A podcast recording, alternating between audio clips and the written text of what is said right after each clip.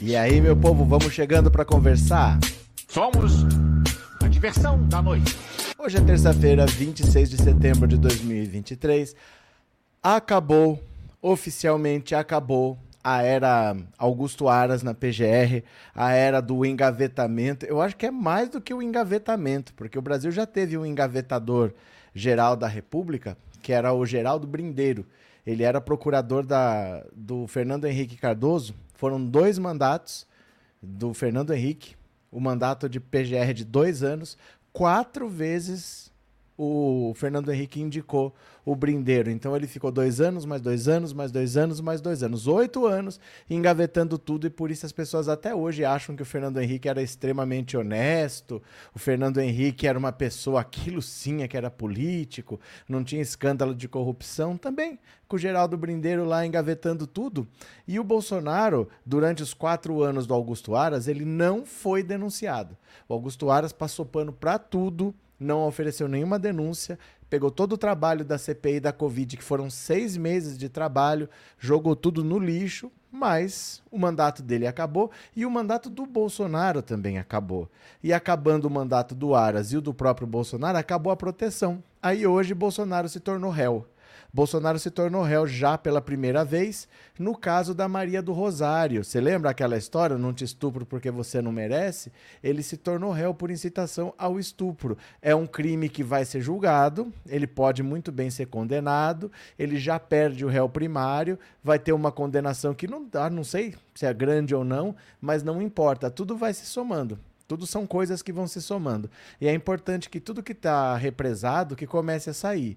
Por isso que o Lula está muito preocupado com a indicação do próximo PGR.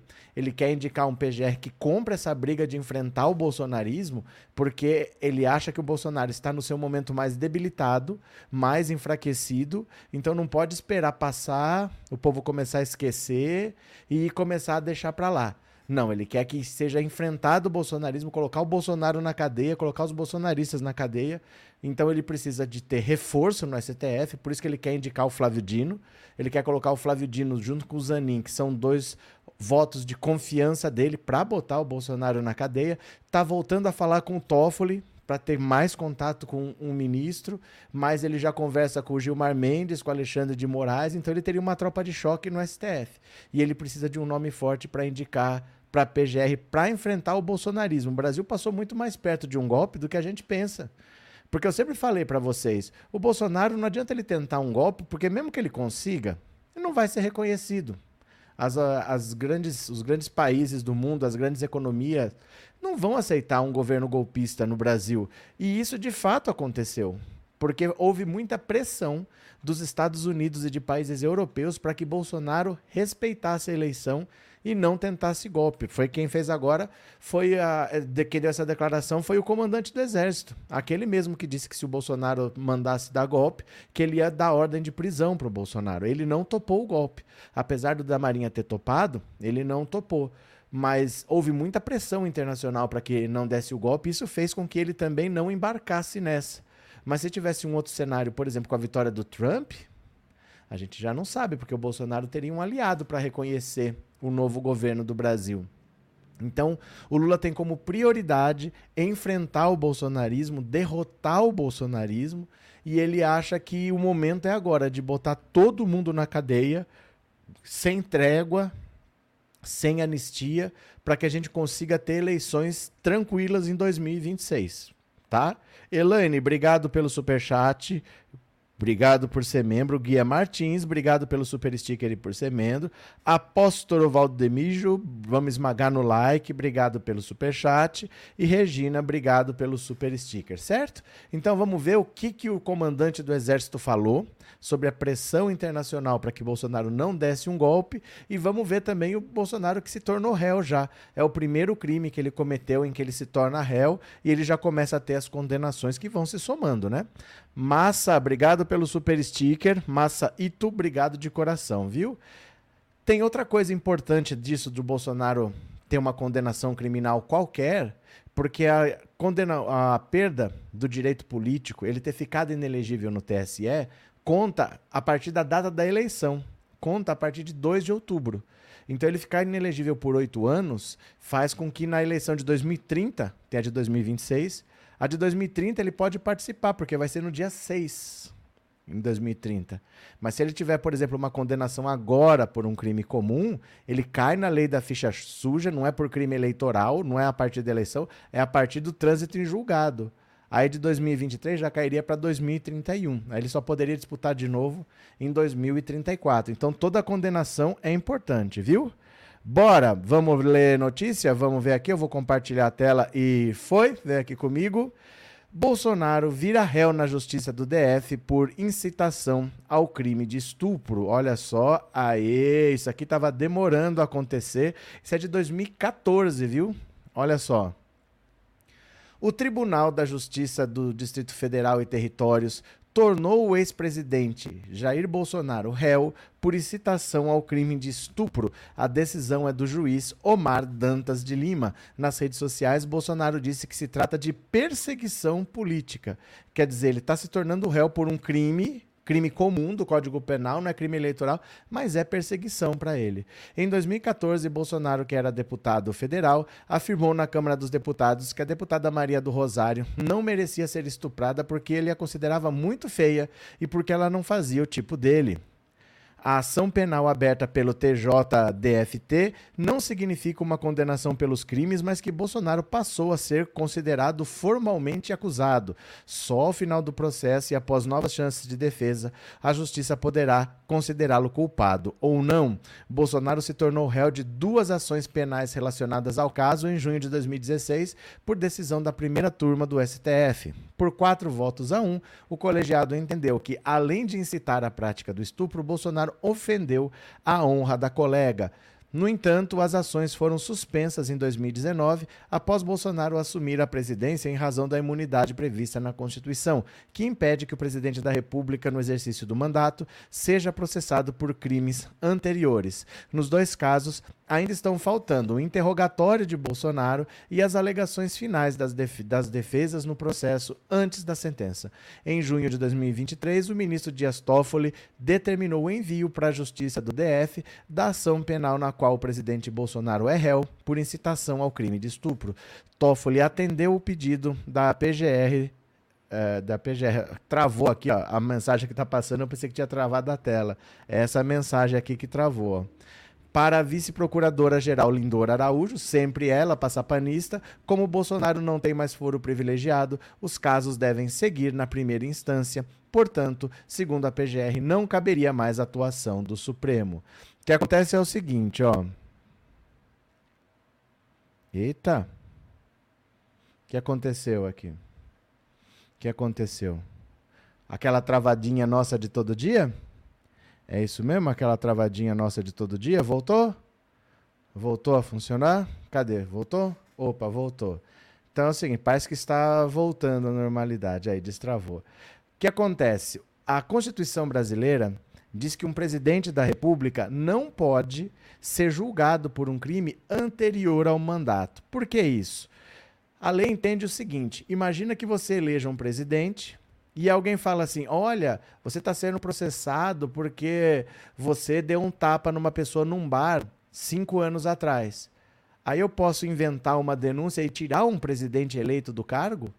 Então o cargo de presidente ele é protegido. Se eu descobrir um crime lá atrás, eu denuncio, só que esse crime fica congelado.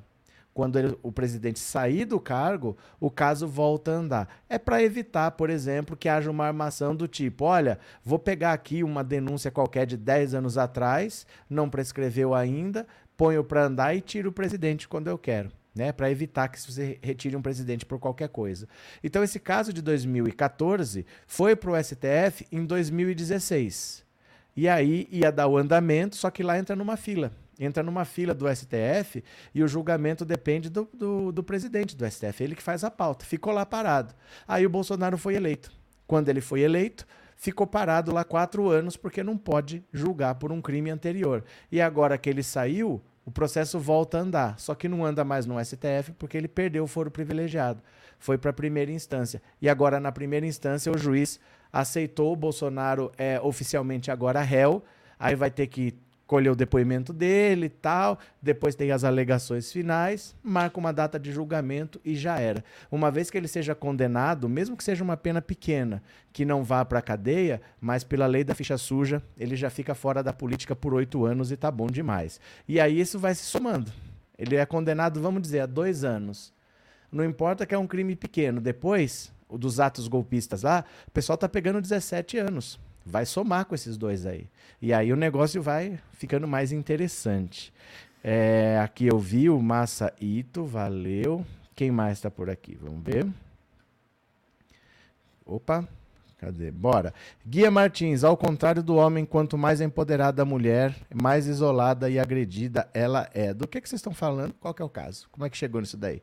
Demetrios, o circo do Bozo tá virando masmorra. É porque agora os processos começam a andar, principalmente com a saída do Augusto Aras da PGR, a situação fica complicada para ele. Ó, na justiça comum, o que está na primeira instância, não depende do PGR, está andando. Ele está sendo considerado réu e vai ter logo logo um julgamento aí. Agora lá, o Lula vai indicar o próximo, esse próximo chega, trabalha, começou a trabalhar, vai começar a denunciar o Bolsonaro. E aí as coisas vão andando. Vai ficando complicada a coisa para ele, viu? Cadê? É, Iracema, boa noite. É, Vini, que o rumo do Bolsonaro é a cadeia. É, porque agora ele cometeu muita coisa que está andando. Tem que tirar umas travas, né? Primeira trava que sai é o Augusto Aras. Sem a proteção do Augusto Aras, a situação dele se complica muito. É, missionário Cristiano e Gil sempre tem uma vaga na papuda para um bozo da vida. É, a situação dele é bastante grave. É bastante grave. Não parece, mas é um crime a mais. É uma condenação a mais. Aumenta a inelegibilidade dele. É, vai piorando a situação dele. É, Renova Car, Paulo Cruz, boa noite, parceiro. Pronto. Vamos ler mais uma? Vamos ler mais uma? Vou compartilhar a tela, vocês veem aqui comigo e vamos falar do comandante do exército. Olha só. Comandante do exército sobre Bolsonaro, sob Bolsonaro relatou apelos golpistas do ex-presidente. Olha só. Bolsonaro pediu, pediu, pediu para ele dar um golpe. Veja. O ex-comandante do Exército, general Freire Gomes, relatou a pessoas próximas que o ex-presidente Jair Bolsonaro e seu entorno, além de militares da reserva, fizeram apelos às Forças Armadas por um golpe contra a eleição de Lula. Oito oficiais generais, consultados pela Folha, contam que os relatos eram feitos em conversas pessoais com militares mais próximos de Freire Gomes, sem informar o alto comando da força. Então toda hora chegava alguém ali, ó que buzinava na orelha dele: rapaz, vamos tentar esse golpe. Adere, vem com a gente, vamos fazer esse golpe. É isso que eles estão falando. Descrito como uma pessoa discreta, o ex-chefe militar informou a seus pares, quando perguntado, que sempre respondeu a Bolsonaro e seu entorno que o exército não embarcaria em aventuras. Isso aqui é que quebrou o Bolsonaro. O exército nunca topou.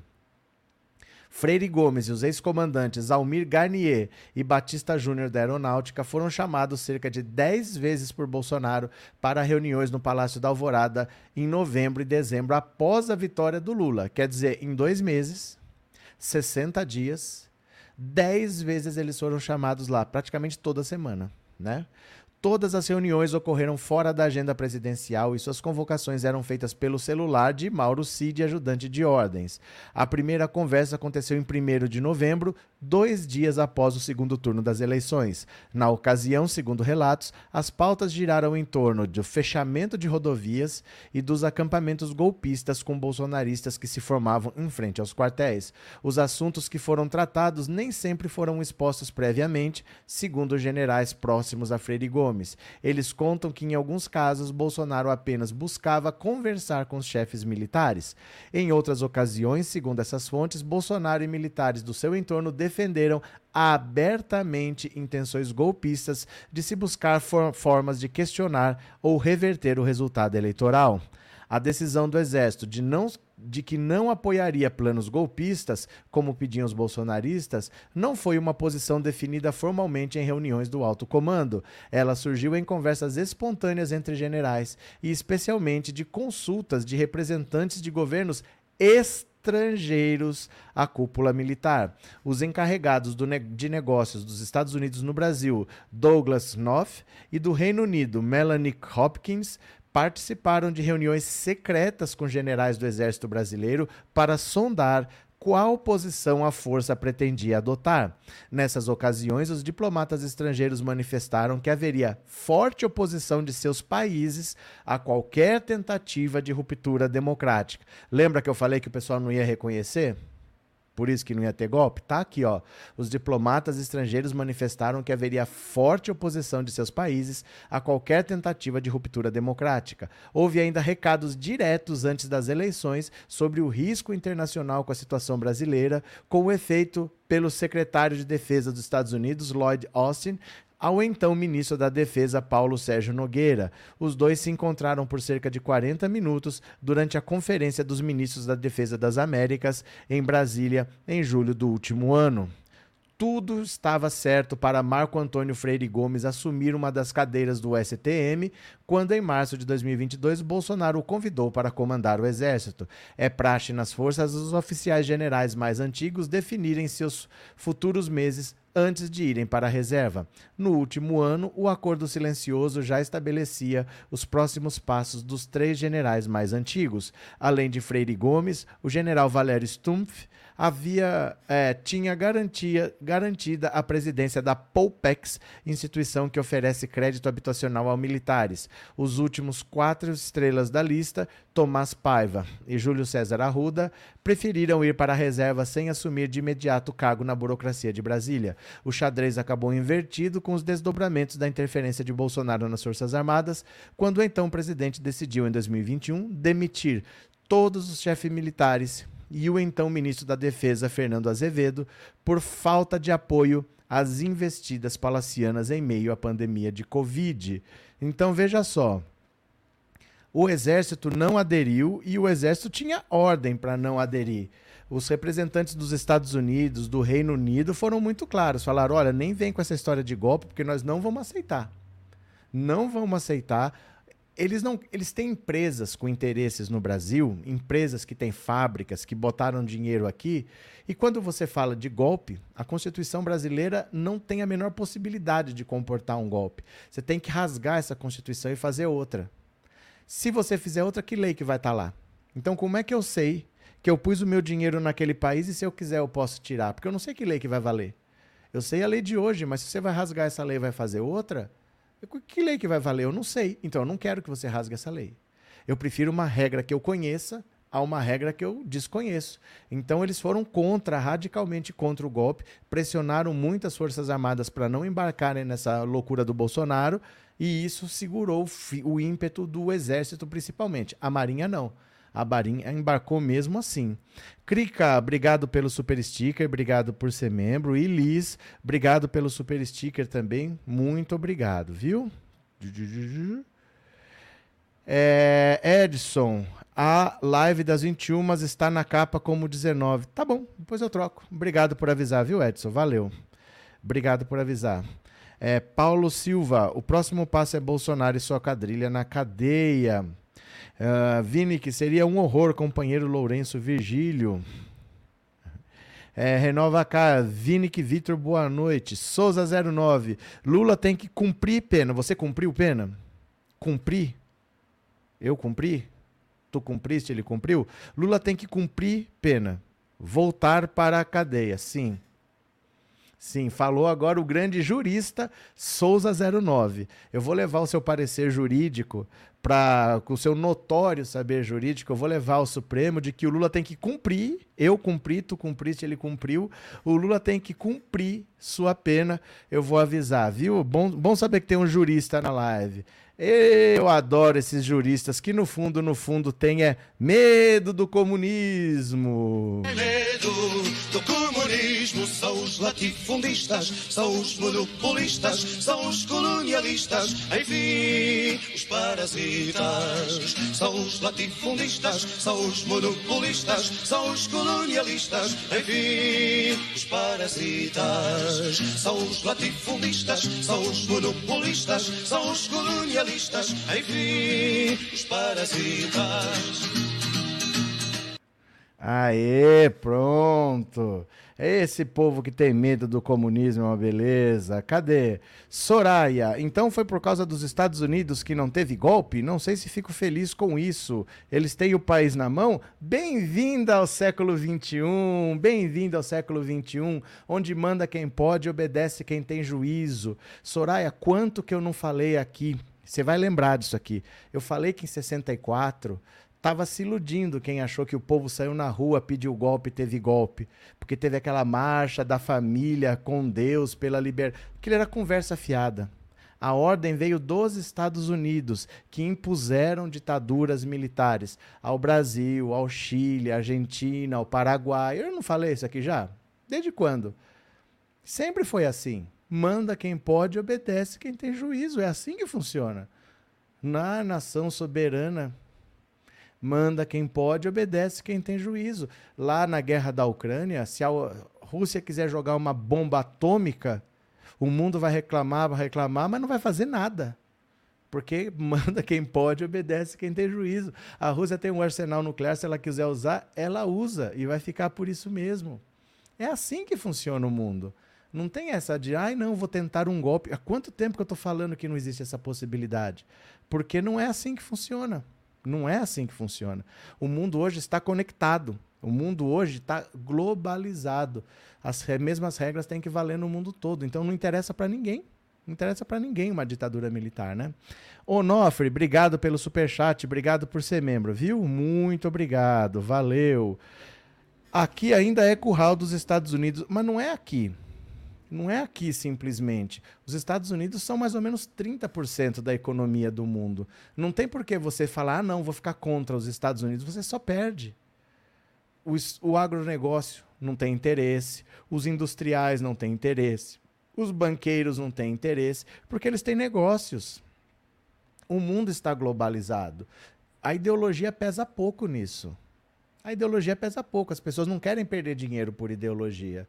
Então manda quem pode, obedece quem tem juízo. É assim que funciona o mundo. Né? É assim mesmo que funciona o mundo. É, Andressa, como sempre, suas análises são muito bem feitas, bem diferente de um monte de jornalistas aí com bons salários. Vou falar uma coisa para você, viu, Andressa? Não é porque as minhas análises são boas ou são ruins, mas a gente precisa entender realmente que muita gente que é bem paga fala sem saber do que está falando. Muito, olha, eu já ouvi coisas que eu falo assim, mas gente, tá escrito ali outra coisa, e o cara explicando uma coisa que claramente ele não entendeu. E eles formam opinião, né? Porque se ele fala na Rede Globo, se fala na Globo News, se fala na CNN, repercute. E são informações completamente erradas, porque você vê que o cara tá falando do que ele não sabe. É, é meio triste isso, você vê que até 20 anos atrás, a gente só se informava pelo Jornal Nacional. A gente não tinha quase outra fonte de informação, né? Antes da internet ser tão ampla assim. E a gente ficava na mão de gente despreparada. Ficava na mão do Alexandre Garcia. Ele falava o que ele queria na Globo e estava na Globo, era verdade. Agora a gente está vendo ele falar que abriram comportas de barragem que nem comporta tem. Tá o cara falando groselha aí. Então, que realmente é uma verdade que tem muita gente que fala sem saber do que tá falando, tem. Isso é verdade. Obrigado, viu, Andressa? Obrigado de coração. É, o Trump de volta à, à presidência dos Estados Unidos significa? Significa. Não, eu não sou o Rony Fon para responder assim. É que assim, não confundam o mundo com os Estados Unidos internamente. Tem consequências externas. Mas internamente o governo dele foi bom. Para a economia, o governo foi bom. Os Estados Unidos estavam vivendo pleno emprego. Então, assim, o Trump, a gente compara com o Bolsonaro ideologicamente, mas o Trump é um empresário, é uma pessoa que sempre trabalhou, é uma pessoa que tem capacidade, que estudou. É diferente do Bolsonaro, é um tonto, é um burro, é um completo despreparado. O Trump apresentava o aprendiz, ele tem facilidade para falar em público, ele sabe olha, trabalhar as câmeras, ele tem algumas qualidades, além do fato de ser racista, de ser machista, ser xenófobo, tudo isso ele tem. Mas ele tem algumas qualidades que o Bolsonaro não tem. Então, internamente, para o povo americano, o governo dele foi bom. Foi ruim para quem está de fora, como nós, né? Foi ruim para quem quis imigrar, essas coisas. Mas internamente, para os Estados Unidos, foi um governo bom. Então, o povo olha muito para a economia. E o Biden, o Biden ele já disputou a última eleição com mais de 80 anos. Para ele disputar a reeleição agora, o povo olha Será que ele aguenta? Porque ele já dá uns negócios assim que parece que ele está lá, mas não está. Então, até mesmo quem é democrata fala: eu não quero votar no Trump, mas bota outro cara. Eu também não quero votar no Biden. O Biden já está mais para lá do que para cá. Mas o Biden não, não desiste da reeleição, então fica nessa. Fica nessa que pode estar tá entregando a, a disputa para o Trump, sim, viu? É, Mara, desculpe eu discordar, mas o Trump é herdeiro, ele nunca se formou. Não, mas calma, não é isso. Não diz que ele não é herdeiro. O que eu estou dizendo é o seguinte: ele tem uma história de quem trabalha. A gente pode discordar.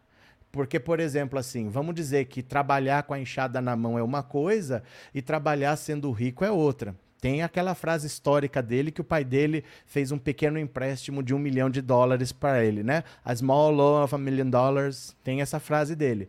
Mas eu estou comparando com o Bolsonaro. Eu não estou falando que ele é o maior empresário do mundo. Estou falando que assim, se se compara o Trump com o Bolsonaro, não tem parâmetro de comparação.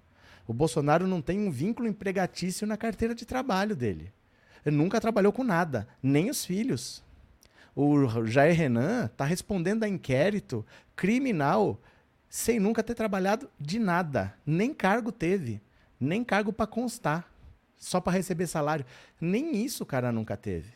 E já está respondendo a inquérito. É nesse sentido que eu falo. Não dá para comparar o Trump com o que ele tem, com a bagagem dele, com o Bolsonaro. Não estou falando assim, ó, ele revolucionou a economia, um empresário inovador. O que eu estou dizendo é, perto do Bolsonaro, mil vezes mais qualidades. O Bolsonaro é incomparável. O Bolsonaro não tem parâmetro de comparação. Ele é um tosco, tosco, tosco, tosco, que é inacreditável que tanta gente votou num cara desse que nunca fez nada. Mas não é da boca para fora, nunca fez nada. Ele nunca fez nada. Nunca sentou numa reunião, nem no partido dele ele teve destaque. Ele nunca foi líder, nunca foi presidente de comissão, nada. Era um cara que chegava terça-noite, quarta, quinta de manhã já ia embora para Brasília. Nunca fez nada, nada, nada, nada. É diferente. Não é a mesma coisa. Não é a mesma coisa. Para a economia americana, ele acabou sendo bom, né? Não dá para comparar com o Bolsonaro. É isso, tá? Mais uma, bora para mais uma, bora para mais uma. Olha só aqui. General Heleno diz que Mauro Cid não participava de reuniões com comandantes das Forças Armadas, mas uma fotinho desmentiu. Olha só. O general Augusto Heleno, ex-ministro do Gabinete de Segurança Institucional do governo Bolsonaro, negou que o ex-ajudante Mauro Cid participava de reuniões entre Bolsonaro e os comandantes das Forças Armadas. Porém, uma foto do próprio governo mostra o contrário. Não, eu não quero esclarecer que o tenente-coronel Mauro Cid, ele não participava de reuniões, ele era o ajudante de ordens do presidente da República. Não existe essa figura do ajudante de ordens sentar numa mesa de reuniões dos comandantes de força e participar da reunião. Isso é fantasia, isso é fantasia. É a mesma coisa essa delação premiada ou não premiada do Mauro Cid estão apresentando trechos dessa delação e me estranha muito, porque a delação ainda está sigilosa, ninguém sabe o que o Cid falou. No perfil da rede social X, antigo Twitter, desmentindo Bolsonaro, publicou uma imagem que consta no perfil oficial do Palácio do Planalto, no site de imagens Flickr. Nela, Bolsonaro está no evento intitulado Reunião com o Ministro da Defesa e Comandante das Forças Armadas, em 25 de fevereiro de 2019. Olha lá quem está aqui atrás. Quem está atrás do Munha? Olha quem está atrás do Munha. Pois é, Mauro Cid. Esse rapaz aqui ninguém sabe quem é. Além de Bolsonaro e dos chefes da Marinha do Exército da Aeronáutica, aparecem na imagem o general Munha Heleno, exatamente ao lado do então presidente, e logo atrás Mauro Cid. A legenda detalha que estava no evento o presidente da República, Jair Bolsonaro, durante encontro com. com durante. Com durante, durante, encontro com durante. durante. Nossa senhora. Jair Bolsonaro. Deixa eu ver.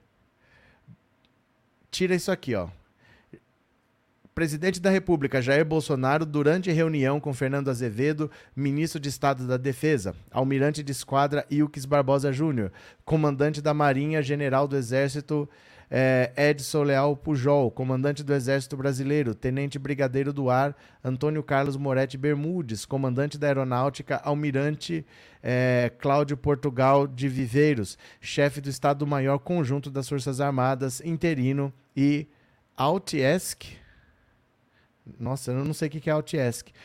Almirante Garnier Santos, secretário-geral do Ministério da Defesa.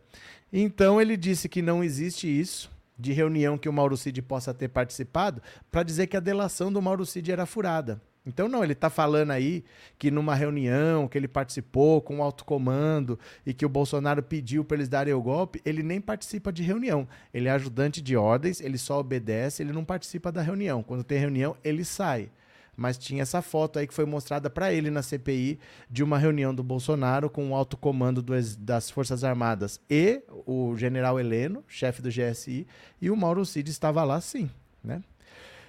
Ai, ai, ai. Paulo, alguém viu o tropeção do Heleno deu o tablado? Tadinho. Tadinho. Mônica Cristina, boa noite. Niterói, like dado, compartilhei um breve comentário. Valeu, muito obrigado, Mônica. Marcos, sei que o foco da live é outro, mas o tema da educação hoje é a entrada do grupo Eleva no MEC. O senhor sabe como vai funcionar? Não tenho a menor ideia. De verdade, não tenho a menor ideia. Sabe por quê? Porque às vezes você vê canais assim. Vamos dar um exemplo: 247 tem várias lives ao longo do dia, com vários apresentadores, com várias equipes. Cada um faz uma coisa. Eu sou sozinho. Não tem como eu saber de tudo. Então eu pego alguns assuntos, trago para cá, mas é muita coisa para fazer sozinho, não tem condição. Não tenho a menor ideia de como está funcionando, viu, Marcos? De verdade, te peço desculpas, mas não sei como é que é não.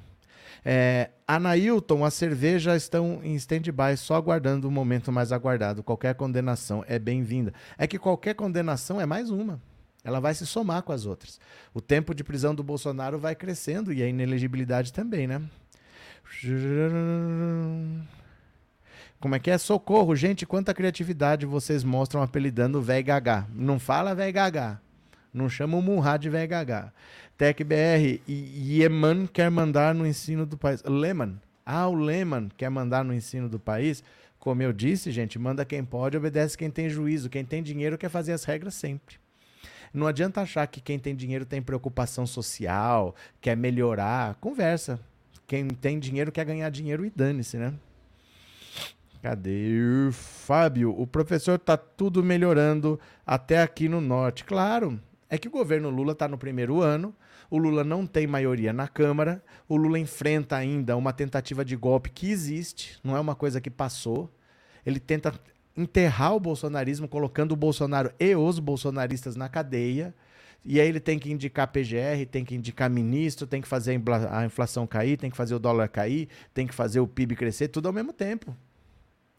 O Lula é aquele cara no circo, assim, que fica rodando prato, né? E roda um prato aqui, ele vai rodar outro prato ali, ele roda outro prato ali, ele roda outro prato aqui, parece que tá caindo, ele roda aqui, ele roda ali. Não é fácil, então a gente cobra bastante resultado, mas não é fácil. É muita coisa ao mesmo tempo, né? Canal do Escute, o Bolsonaro virou réu. Qual seria o próximo passo do processo? O próximo passo do processo é chegar no começo da live. Ele tem que prestar depoimento ainda, porque ele não prestou depoimento. É, a Maria do Rosário eu não sei. Ela provavelmente prestou depoimento lá atrás, já deve estar constado lá. Aí algum procedimento outro, alegações finais e marcar a data do julgamento. Agora é rápido, né? Porque esse processo não é de agora, esse processo é de 2014. Ele só não andou, ele já poderia ter sido julgado, porque ele foi eleito presidente. Ele já poderia ter sido julgado lá no STF, mas o presidente da República ele não pode ser julgado por um crime anterior ao mandato. Então, em quatro anos ficou parado. Perdão. Agora que ele saiu, foi para a primeira instância e está andando, mas não demora muita coisa, não. Não demora muita coisa. Ele vai ser chamado para prestar depoimento, vai dar a versão dele. Eu não sei exatamente quais são os passos específicos, mas é pouca coisa. Aí são as alegações finais, porque tá gra... primeiro está gravado. Foi público. Né? Você não precisa, vamos trazer testemunhas para dizer se aconteceu, se não aconteceu. É uma coisa que foi pública, foi feita no plenário da Câmara. Está gravado aquilo lá. Então você escolhe o depoimento para dar chance dele se defender. Não tem muita coisa que fazer. São as alegações finais, a defesa, a acusação falam as últimas coisas, marca a data do julgamento e já era. Não demora muito, não, viu? Cadê Kate? O velho da van o velho da peste dos infernos tem certeza da impunidade, por isso aquele arremedo de sorriso. Pois é, mas os militares ou vão ser enquadrados agora, ou daqui quatro anos, daqui três anos, é a mesma coisa. Por isso que o Lula está nessa batalha ferrenha. Ó, para vocês entenderem, viu? Para vocês entenderem uma coisa. O Lula tirou a Ana Moser do governo não é porque ele é contra a mulher. O Lula não vai indicar uma mulher negra para o STF, não é porque ele é contra a mulher ou é contra negro. Ele indicou a Dilma para ser presidente. O Lula indicou Joaquim Barbosa, ele fez questão de indicar um negro quando ele entrou. O problema é que agora, antes de fazer qualquer coisa de que ele queira, ele está fazendo as coisas que ele precisa fazer. Ele colocou o Zanin lá porque ele conhece o Zanin. Ele sabe que o Zanin foi para cima do Sérgio Moro, comprou a briga que nenhum advogado queria comprar. Mas ele comprou a briga, foi lá e derrotou o Sérgio Moro na justiça. Então ele sabe que ele vai contar com o Zanin para derrotar o Bolsonaro. Não é porque é progressista. Ele não indicou o Zanin por ser progressista. E ele quer colocar o Flávio Dino também para fazer a mesma coisa, para o Flávio Dino ir para cima do Bolsonaro. E ele quer voltar a conversar com o Toffoli para ter um terceiro ministro. E o Gilmar Mendes e o Alexandre de Moraes, ele já conversa. Ele quer ter maioria. Ele está fazendo o que ele precisa fazer, porque senão em 2026 eles tentam de novo e aí o exército a gente não sabe se vai dizer não uma segunda vez. Essa é que é a situação. O Lula sabe que ele tem minoria, que ele não tem nem 20%, ele não pode governar com minoria, senão se a direita se juntar, tem votos para derrubar ele. Por isso que ele traz a direita para o lado dele. Ah, eu não quero o PP e os republicanos no governo, não quero que dê a caixa. O Lula não tem maioria. Se a direita se unir para derrubar, derruba. Então o que, que o Lula faz? Traz a direita para cá para não ter a direita como inimigo, para a direita não se juntar contra ele. Não é fácil, viu, gente? Não é fácil, não. Eu admiro o que o Lula está conseguindo fazer e ainda dá resultado, porque só dele não ter, não ter sofrido um golpe, só dele não ter sofrido um impeachment, porque voto a direita tem, né? É, cadê Mônica? Presidente Lula está trocando os quatro pneus com o carro andando. O homem trabalha, fiz o L com orgulho. É, a situação é muito mais grave do que parece. Porque se o Lula fraquejar, se o Lula não for para cima para fazer tudo que ele está fazendo, em 2026 aí tem golpe. Porque agora foi quase. Agora foi por uma lasca do dedinho mindinho do pé que não teve. Mas aí em 2026 tem. Se ficar por isso mesmo, em 2026 vai ter. Se ele vencer de novo, ou se o PT vencer de novo, mesmo que não seja o Lula, não vão deixar tomar posse. Por isso que ele sabe que ele está fazendo não o que ele quer, mas ele está fazendo o que ele precisa fazer. Bora para mais uma? Ó, eu vou ler aqui, ó, compartilho com vocês e proposta quer incluir proibição ao aborto expressa na Constituição. Eu vou falar para vocês assim. Tem um bando de gente tonta lá no Congresso que não faz rigorosamente nada, qual é o projeto que Magno Malta apresenta? Aí ele quer se meter na vida dos outros. Vamos lá aqui, ó. Um grupo de senadores de oposição apresentou hoje uma proposta de emenda à Constituição que, na prática, proíbe a realização de qualquer tipo de aborto no país. O texto chamado de PEC da Vida, pelo senador Magno Malta, altera o artigo 5 da Constituição que trata dos direitos fundamentais para acrescentar a expressão desde a concepção após o trecho que garante a inviolabilidade do direito à vida. Atualmente, o aborto é permitido no país nos, olha só, em casos de estupro, risco de morte para a mulher ou anencefalia. Esse anencefalia veio depois, viu? Isso aqui é uma decisão do STF. A lei só falava em caso de estupro e risco de vida da mãe. Esse pequeno acréscimo adequa, adequa não existe, adapta nossa Constituição Federal aos atuais avanços científicos e terá o poder de garantir o direito à vida de milhares de crianças brasileiras que são assassinadas por falta de proteção jurídica, diz o trecho da PEC. Como Veja mostrou, parlamentares de oposição anunciaram que vão obstruir a pauta do Congresso em um protesto contra decisões recentes do Supremo. A medida foi adotada devido ao avanço de pautas consideradas progressistas, como a descriminalização do aborto e da maconha e a volta do imposto sindical e a derrubada do marco temporal das terras indígenas.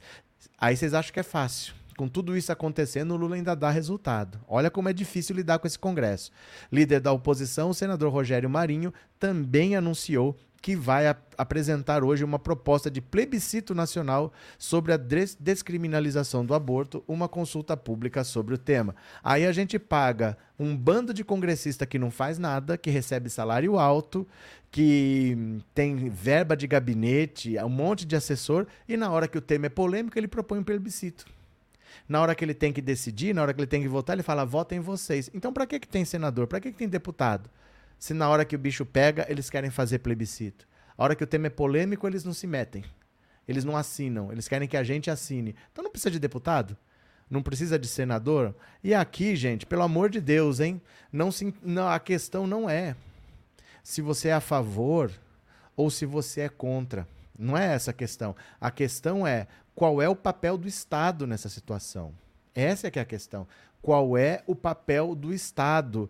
Porque será que é correto, por exemplo, você permitir que as pessoas ricas façam inseminação artificial? Porque olha só, quando você fala assim, ai, mas é uma vida, tem que proteger essa vida. O que, que acontece numa clínica de fertilização? A pessoa tem dificuldade para engravidar, só que ela tem dinheiro. Aí ela vai numa clínica particular de fertilização, eles dão um hormônio na mulher, e ela solta um monte de óvulo de uma vez. O homem fornece o material genético dele, um monte de espermatozoide, e eles fazem várias inseminações. Por que, que eles não fazem uma só? Porque a chance de vingar é praticamente zero. Você precisa ter um monte, esse monte fica congelado, um monte de célula ovo lá de zigoto, fecundadinho, fica congelado. Aí você coloca 3, 4, 5 na mulher para ver se um vinga, porque tem que aderir na parede, né, para começar a gestação. E normalmente ele é eliminado. E normalmente ele é eliminado. Aí você coloca 3, 4, 5 lá. E não deu certo. No mês seguinte, mais 3, 4, 5 lá. E no mês seguinte, até que engravida. Por isso que às vezes você faz tratamento e nasce gêmeos. Porque são colocados vários ali. Vários embriõezinhos. Mas a partir do momento que você engravidou, tem um monte de embrião congelado ali. Sabe o que acontece? Vai pro ralo. Abre a torneira, joga ali no ralo e vai embora. Ninguém reclama. Esses, esses Magnum Alta, eles não reclamam porque aí é o direito dos ricos. Eles não defendem a vida quando tem que mexer com o direito dos ricos. Eles só defendem a vida quando é para mexer no direito dos pobres. Porque o rico vai continuar fazendo aborto, proibido ou não proibido. Eles já fazem. É proibido e eles já fazem. Todo mundo sabe onde tem uma clínica que faz. Se não souber, é só se informar. Então a questão não é se você é a favor ou se você é contra. A questão é qual é o papel do Estado nessa situação. Porque nas clínicas de fertilização, em todas, o processo é esse. Eles produzem um monte de embriões, congelam e vão inserindo aos poucos. Engravidou? Quantas vidas não vão para o ralo ali e ninguém reclama? Nenhum desses aí vai fazer protesto, porque é clínica de rico. Eles não vão mexer com quem está financiando a campanha deles. Aí eles não são contra. Mas quando é o direito da mulher pobre, aí eles são contra. É essa só que é a questão. Então eles garantem o direito da mulher fazer o que bem quiser, com quantos embriões quiser e tudo bem, mas a mulher pobre não. Às vezes acontece. Gente, ele quer proibir em caso de estupro. Um cara do PCC pode falar: Eu quero ter um filho com aquela mulher, ela vai ser obrigada a ter, vai ser obrigada a carregar na barriga, vai ser obrigada a, a cuidar. E quem decide isso é o Magno Malta. Como é que pode, né? Cadê, meu povo? Deixa eu ver. Onofre, obrigado pelo superchat, Onofre. Obrigado por ser membro. Andressa, essa aqui eu já tinha lido, então pronto, não perdi nenhum. É, matar nas favelas, matar na corrupção da saúde, matar na falta de educação, isso ninguém briga para melhorar. Não, porque depois que nasce, pode. Depois que nasce, dane-se. Nasceu, dane-se. Aí eu sou contra da Bolsa Família, eu sou contra dar auxílio isso, auxílio aquilo, eu sou contra tudo. Tudo que tem nos países desenvolvidos, vai para a Inglaterra, vai para a França, tem um monte de auxílio lá. Aí eu sou contra. Depois que nasce, eu sou contra que cuide. Se tiver problema com drogas, eu sou contra que trate. Depois que nasceu, se for adotado por uma família gay, eu sou contra também. Depois que nasce, eu não ligo. Mas eu quero que cuidar para que nasça. E depois que nasça, não é problema meu. Aí se virem. Vocês lembram daquela Clara Castanho? Eu nunca tinha ouvido falar dessa menina. Ela é atriz da Globo e ela disse que sofreu uma violência sexual, levou a gravidez até o final e doou para adoção caíram de pau em cima dela. Não querem que aborte? Ah, mas se não quer ter o filho, tenha o filho e dê para adoção. Foi o que ela fez. Também foram contra ela. Querem é se meter na vida dos outros. A verdade é essa. Não é Magno Malta que tem que decidir, pelo amor de Deus. Né? Não é Magno Malta. E o dia que ele for fazer protesto na frente de uma clínica de inseminação de gente rica, Aí eu vou dizer que ele é pró-vida. Mas enquanto ele só quer mexer na vida da mulher pobre, não vem com conversa viada, não. Valeu, Calobeto. É, Vini, que é um retrocesso hediondo isso acontecer. A, hoje, a legislação brasileira que só proíbe, só permite, no caso de estupro, risco de vida da mãe e bebê anencefálico, é uma legislação mais rigorosa do que a da Arábia Saudita é mais rigorosa do que a Arábia Saudita e eles querem que não permita nem nesses casos. Nós estamos mandando para frente ou estou mandando para trás, né? Bora para mais uma. Cadê, meu povo? Vocês vêm comigo? Mais uma, mais uma? Olha só. Lula define combate às fake news como meta de fim de ano, porque tá demais, gente. Essa história de banheiro unissex, essas palhaçadas, não dá mais. Ele faz, faz, faz mas uma fake news do lado de lá, a fake news é feita para ser para o povo gostar. Ela já é feita de uma maneira que a pessoa vai gostar. Por isso que é mais fácil fazer fake news do que falar a verdade, né? O governo Lula se esforçou ativamente para que uma mensagem de alerta de fake news sobre banheiros unissex chegasse ao maior número de pessoas. A Secom de Paulo Pimenta compartilhou o desmentido em sua página no Twitter, na conta do presidente da República e na do ministro. Somados, os perfis têm 9 milhões de seguidores. Desmentir as fake news se tornou uma meta de fim de ano da Secom. O desejo é que a avaliação do primeiro ano de Lula 3 seja impactada a, é, presta o desejo é que a avaliação do primeiro ano do Lula 3 seja impactada apenas pelos feitos do governo. Pronto. O foco atual são os investimentos no novo PAC. A notícia desmentida é sobre uma resolução tratando parâmetros para o acesso e a permanência de pessoas travestis, mulheres e homens transexuais em escolas. Um vídeo com conteúdo foi compartilhado pelo deputado Nicolas Chupetinha e Felipe Barros. A mensagem de alerta também foi compartilhada no Telegram, Instagram, Facebook, demais redes sociais do governo. Também houve ações não coordenadas de outros ministros que alertaram sobre as fake news, como Camilo Santana, Alexandre Padilha e Silvio Almeida. Almeida, inclusive, acionou a Advocacia Geral da União contra os deputados bolsonaristas para publicarem os vídeos com as informações falsas. O ministro pediu que sejam tomadas providências cabíveis em âmbito administrativo, civil, criminal contra os congressistas. Aí eu falo uma coisa para vocês. O governo federal não é que ele precisa fazer mais, ele precisa nos usar. Eles precisam nos usar, porque essas mentiras da extrema direita viralizam porque não é simplesmente assim, o governo federal divulga e todo mundo ficou sabendo. Não é isso. É porque existem Nicolas Chupetinha, é Eduardo Bolsonaro, Flávio Bolsonaro, é, Carla Zambelli. Eles têm perfis próprios, perfis grandes, e eles estão divulgando essa desinformação. Se fosse só o governo federal contando mentira, não teria esse alcance todo. Então a mentira, ela espalha muito porque são muitos canais diferentes espalhando. Então o governo, se ele quiser que a mensagem dele chegue a todo mundo, ele tem que fazer o comunicado oficial, no, no, perfil do governo, no perfil do Lula, no perfil da SECOM, mas ele tem que ter uma rede de pessoas que ajudem a distribuir. Então, por exemplo, se eu tenho um canal aqui, ele deveria mandar material para mim e falar: ó, divulgue isso aí na sua live, divulgue isso aí no seu Instagram, divulgue isso aí no seu Twitter. E isso não comigo, mas com 20 mil pessoas. E aí os outros vão ver no meu perfil e vão compartilhar também. E assim a notícia vai. Porque só o perfil do governo, ele, quem que se interessa, por exemplo, em seguir o perfil oficial do governo federal? Porque são informa informações oficiais que estão em qualquer lugar. Eu não preciso seguir aquele perfil, não tem um apelo para isso. Mas se quem me segue vai ver no meu perfil. Quem segue o João vai ver no perfil do João. Quem viu o Pedro vai ver no perfil do Pedro. E aí ele deveria ter uma rede, mas assim, de dezenas de milhares de pessoas para que ele fale, ó, manda isso e a pessoa vai pôr. Cada um no seu perfil. E aí quem me segue vai também retweetar, vai também repostar e vai passar para frente. É assim que funciona. Porque isso aqui que a gente faz, ó, é praticamente uma emissora de televisão pequenininha. Não é mais só a Rede Globo que diz o que está acontecendo. Qualquer canal desse está dizendo o que está acontecendo. Então ele deveria nos usar. Ó, vamos trazer os canais para cá, ó. nós vamos mandar material sempre que for necessário e você divulga. Não precisa pagar, não é para pagar, não é para pagar. A questão não é dinheiro. Mas a gente quer que vocês divulguem. Vocês são ponta firme? Ou vocês só vão postar o que vocês acharem legal? Não, se você quer estar tá no grupo, você tem que postar tudo que a gente mandar. Forma um grupo e, ó, e esse pessoal se encarrega de espalhar. Eu falei para vocês que não adiantava o Lula fazer live, que não ia para lugar nenhum. Não é ele, não é o canal oficial. As pessoas não têm tanto interesse num canal oficial. As pessoas querem a informação em qualquer lugar. Elas não querem ter que ir até a informação. Ela quer que as informações venham até elas. Então tem que ter as pessoas que distribuem.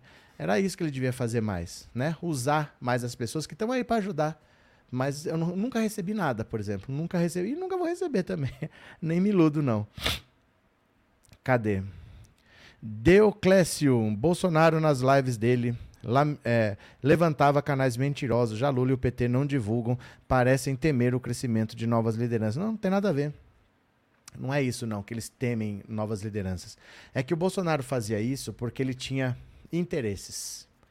Então, por exemplo, não é que ele está levantando novos canais, esses canais são financiados. Recebem dinheiro de onde? Será que é dinheiro público? Será que é dinheiro de outro país? Então era uma grande organização criminosa. Por isso ele fazia, não é porque ele era um grande esperto das redes sociais. Ele fazia isso porque tinha dinheiro envolvido. Uma live desse pessoal, desses canais radicais, tinha superchat de 500, 500, 500, 500, rendia 20 mil, 30 mil, 50 mil. Por que essa generosidade toda? Lavagem de dinheiro. Tinha muito dinheiro que era colocado ali ninguém sabia como, porque depois vem um pagamento só do, do Google, né? Você paga o imposto lá, pronto, é dinheiro limpo. É dinheiro que veio do Google. Então é uma maneira de lavar dinheiro também. Não é que é assim, não, eles conhecem redes sociais. É porque tinha muito dinheiro sendo lavado ali nesses canais todos. Por isso que foram fechando, fechando, fechando, né?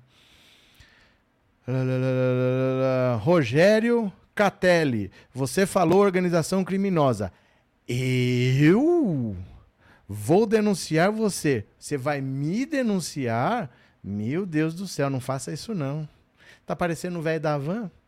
Marli, tem que fazer chegar ao governo essa ideia, professor. Mas como? E como? Eu nunca falei com Lula, nunca falei com ninguém. Como é que eu vou fazer alguma coisa chegar lá, gente? Eu falo aqui para vocês porque vocês estão aí, beleza, mas nunca conversei com ninguém de lá. Antônio, boa noite. Eu só assisto o canal de esquerda. Pronto. Cadê? Cadê? Cris, ó, não tem que esperar o governo mandar, é só se cadastrar no WhatsApp do governo disponível para todos. Vão no Twitter do presidente que a mensagem está fixada. Você não entendeu o que eu falei. Você não entendeu. Não é isso que as pessoas querem, elas não querem só o que é oficial. Porque o que é oficial não precisa ninguém falar, já está disponível. Vai estar tá no UOL, vai estar tá no G1, vai estar tá no Globo, vai estar tá em todo lugar. Essa informação o governo já disponibiliza e não interessa. Ninguém quer informação oficial. Elas querem uma informação que pareça diferenciada. Então, por exemplo, não é assim, olha, tem lá uma mensagem dizendo que não existe banheiro unissex, porcaria nenhuma. Não é aquilo que é para divulgar. Tem que vir assim, olha, fala isso com esse ponto, com esse ponto, com esse ponto, com esse ponto, tal, assim, mas tem que vir antes. Tem que vir antes. Olha, a gente quer que divulgue desse jeito aqui. E todo mundo divulga. Simplesmente mandar o que já está disponível, as pessoas ignoram. Gente, a fake news pega porque ela não está disponível nos lugares assim. Parece que é uma coisa que está exclusiva no meu WhatsApp. Parece que é uma informação privilegiada. Poxa, eu recebi um negócio aqui do governo, deixa eu ver o que, que é. Só tem no meu WhatsApp, eu vou mandar para um, vou mandar para o outro. Tem que ter esse caráter de exclusividade. Você entende a diferença? Não é uma informação que está lá fixada e qualquer um pode ter. Isso não interessa. O bolsonarismo é, usa a curiosidade da pessoa, esse sentimento de exclusividade, para dar autoestima para ela. Então, assim, olha, essa informação aqui, ó, recebi no WhatsApp do governo federal, ó, ninguém tem, entendeu? Não é a mesma informação que já está disponível, senão não adianta, Cris. A mesma não interessa, a mesma já está aí, ninguém se interessa. É a mesma, ó, veja se você entende. Você tem o portal do seu clube de futebol. Tem lá, informações oficiais. Não é isso que você quer. Você quer saber o que eles não estão falando. Eles vão contratar um jogador, vai ter lista de dispensa. Isso daí não está no portal oficial. Você entende qual é a diferença? O cara não quer saber informação oficial. Ele quer saber especulação, ele quer saber aquela notícia que ninguém falou. E isso pode vir no seu WhatsApp, entendeu? Bora, vamos lá para mais uma. Bora para mais uma. Vamos lá. Aí, ó. Partido Novo precisará mudar estatuto para filiar Deltan Dinheirol. Eles querem filiar o Deltan Dinheirol. O problema é que o Dinheirol não está no pleno gozo dos direitos políticos, como diz o estatuto. Meu Deus, que vergonha. Quer dizer que agora eles vão ter que mudar o estatuto para poder receber bandido. Olha que vergonha. O Partido Novo terá de alterar o seu estatuto para poder filiar o ex-procurador Deltan Dinheirol. O ex-procurador já comunicou ao Podemos que deixará a legenda e se filiará ao Novo em um evento do partido marcado para sábado, sábado agora. Para efetivar a filiação de Dinheirol, o novo precisará antes mudar o artigo 4 do seu estatuto, datado de junho de 2017, quando a sigla foi criada. O artigo em questão prevê que poderá ser admitido no novo todo brasileiro eleito no pleno gozo dos direitos políticos. Dinheirol, no entanto, não está no pleno gozo de seus poderes de seus direitos políticos. O ex-procurador está inelegível por oito anos após ter tido um mandato cassado em junho. Procurados por meio de suas assessorias, tanto a direção do Novo quanto o ex-procurador não se pronunciaram. Agora que eles se tocaram, epa, essa eu não sabia, o que, que eu faço agora? oh, meu Deus do céu, quer dizer que o Novo fez um regulamento, tem o o estatuto interno que prevê que a pessoa tem que ter direitos políticos, porque é óbvio. Se você quer entrar num partido político, você tem que estar tá gozando dos seus direitos políticos. Por que vai filiar num partido político alguém que não tem os direitos políticos? Você vai ter que mudar o estatuto para filiar o dinheiro. É o fundo do poço. Que vergonha, viu? Cadê de vocês aqui? Tião, os brasileiros de bem. De bens ou de bem? Vi...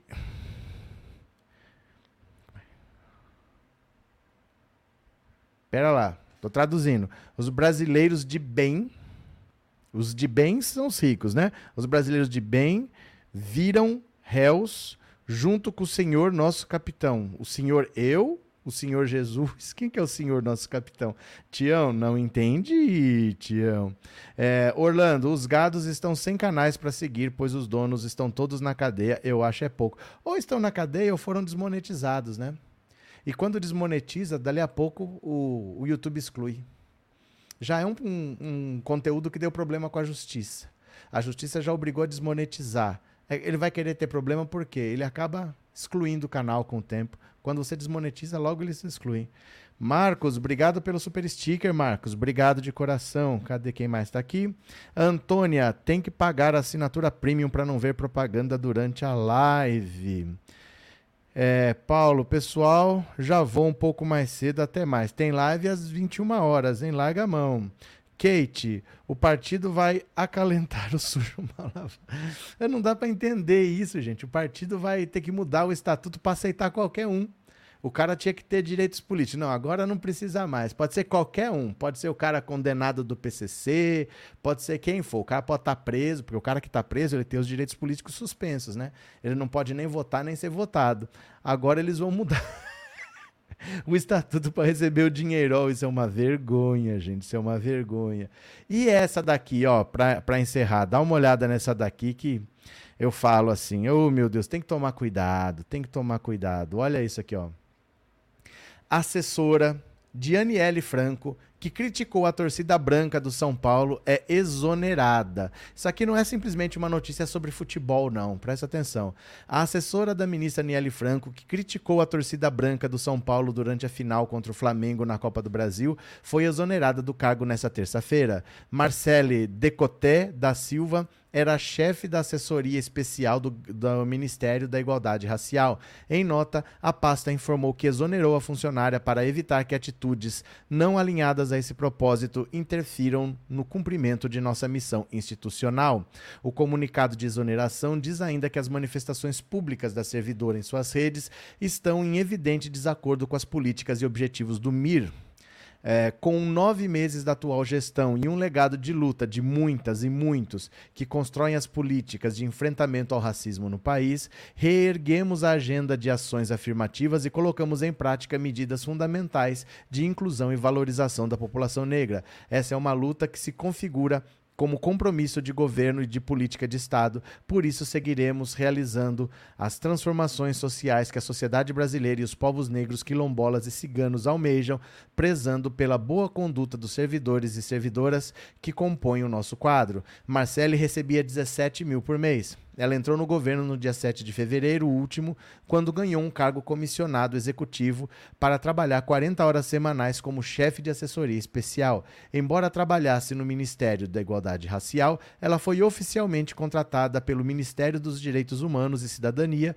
segundo o portal da Transparência. Apesar do salário bruto de 17 mil, ela, ela embolsou em junho 30 mil. O valor se refere a adicionais de 7.800 de gratificação natalina e 9.600 de outras remunerações eventuais. A, assessoria especi... a assessora especial Marielle Decoté reclamou da torcida branca do São Paulo no Instagram.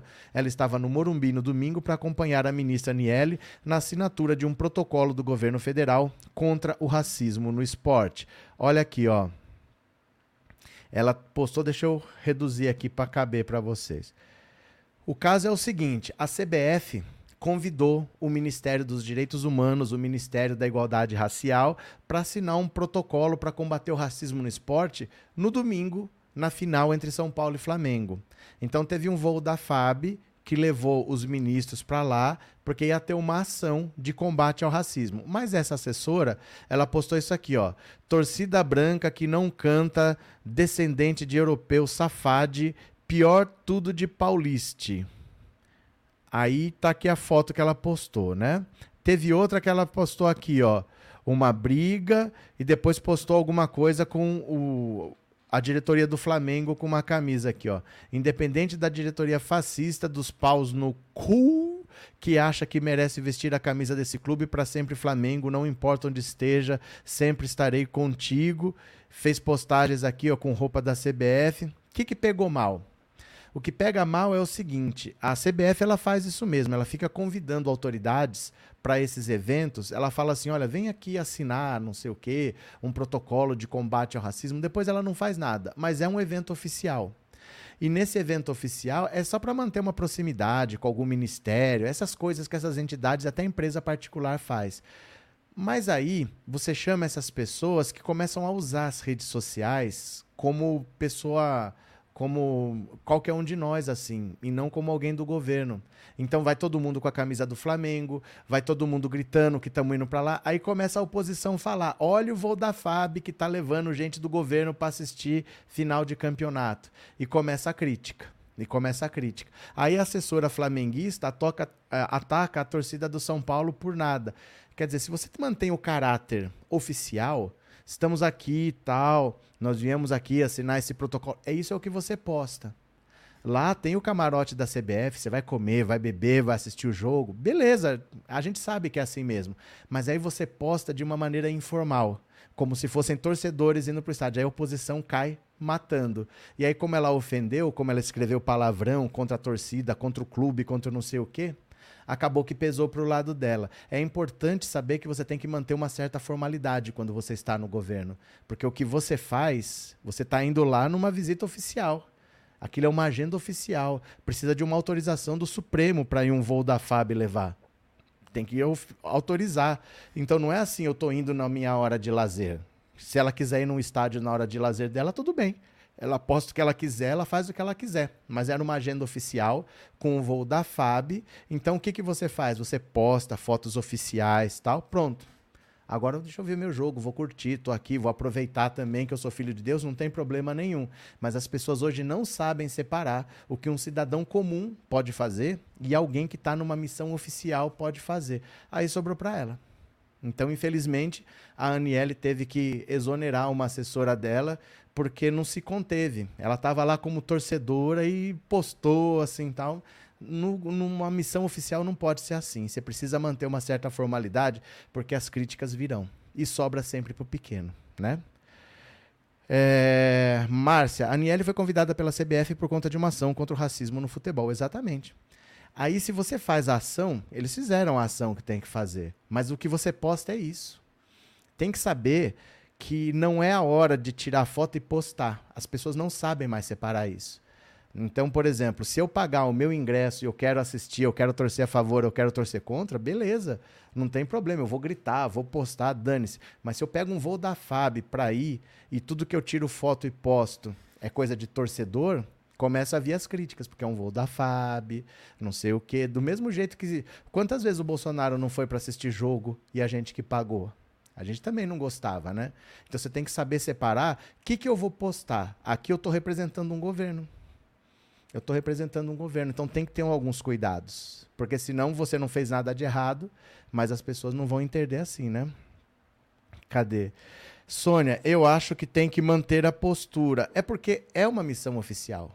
É uma missão oficial. Então, independente de você torcer, claro, claro que vai torcer. Você está lá no Morumbi, a CBF já convidou para isso. A CBF podia ter feito esse protocolo que ela fez na sede da CBF, numa sala lá, tal, ó, vamos fazer aqui. Ela já fez na final da Copa do Brasil, porque queria trazer pessoas do governo e fazer essa sala, né? Ó, tem o jogo aí, tem o nosso camarote, já foi feito para isso. Mas só que você não posta. Você tem que manter uma postura para não dar margem para críticas, porque depois sobra para o pequeno. Sempre vai ter um pequeno que vai ficar emocionado e vai postar o que não deve, né?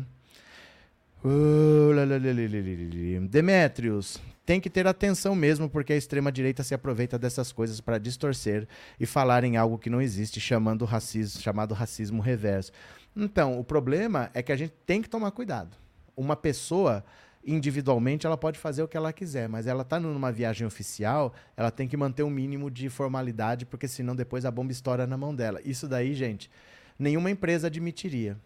Né? Se você tem uma empresa que pagou você para assinar um contrato, uma coisa é você foi e assinou o contrato e a assinatura do contrato foi em Salvador, depois você foi para a praia, normal. Agora, se você sai daqui, aê, contrato é o cacete, eu vou é para a praia, eu quero que se dane essa empresa. Que empresa que aceita? Você tem que saber que você tem que manter uma postura aqui, ó, nessa vitrine. Eu estou indo lá como um representante do governo, beleza. Depois, como pessoa física, você faz o que você quiser, né? Não tem problema. Fez a parte oficial, cumpriu com a sua obrigação, tudo bem. Cristiano, pessoa politicamente exposta deveria ter cuidado com qualquer palavra que emita, porque mesmo estando certo, já vão te atacar. Imagina dando brecha. Né? Falando palavrão e ofendendo um, ofendendo o outro. Você não pode misturar o papel de torcedor com o governo, porque você vai ser atacado. Então, infelizmente, né? É, Marlene, sobra mesmo é pro Lula e tudo que é tudo que o gado quer. É, no fundo sobra pro Lula. No fundo sobra pro Lula, que daqui a pouco está explicando. Por isso que a Aniele, para não sobrar pro Lula, já exonerou. Mandou pedido de desculpa para todo mundo, pediu desculpa para a diretoria do São Paulo, nem precisava. Mas é aquilo, para tentar blindar que não chegue lá, porque fica chato mesmo. Eu vou voltar às 21 horas, viu? Passei até um pouquinho do horário. Eu vou voltar às 21 horas para falar para vocês do seguinte. A partir de agora, começa aquele negócio: o Lula vai ganhar de novo. Vamos acabar com a reeleição? O Congresso está começando a discutir o fim da reeleição para presidente da República. Volta essa conversa fiada. Vocês voltam às 21 horas para a gente conversar? Vai ter outra live daqui a pouquinho, tá bom? Então janta, toma uma água, tá muito calor, mas daqui a pouco tem outra. Volta pra gente conversar. Beijo, beijo, beijo, até daqui a pouquinho. Beijo, beijo.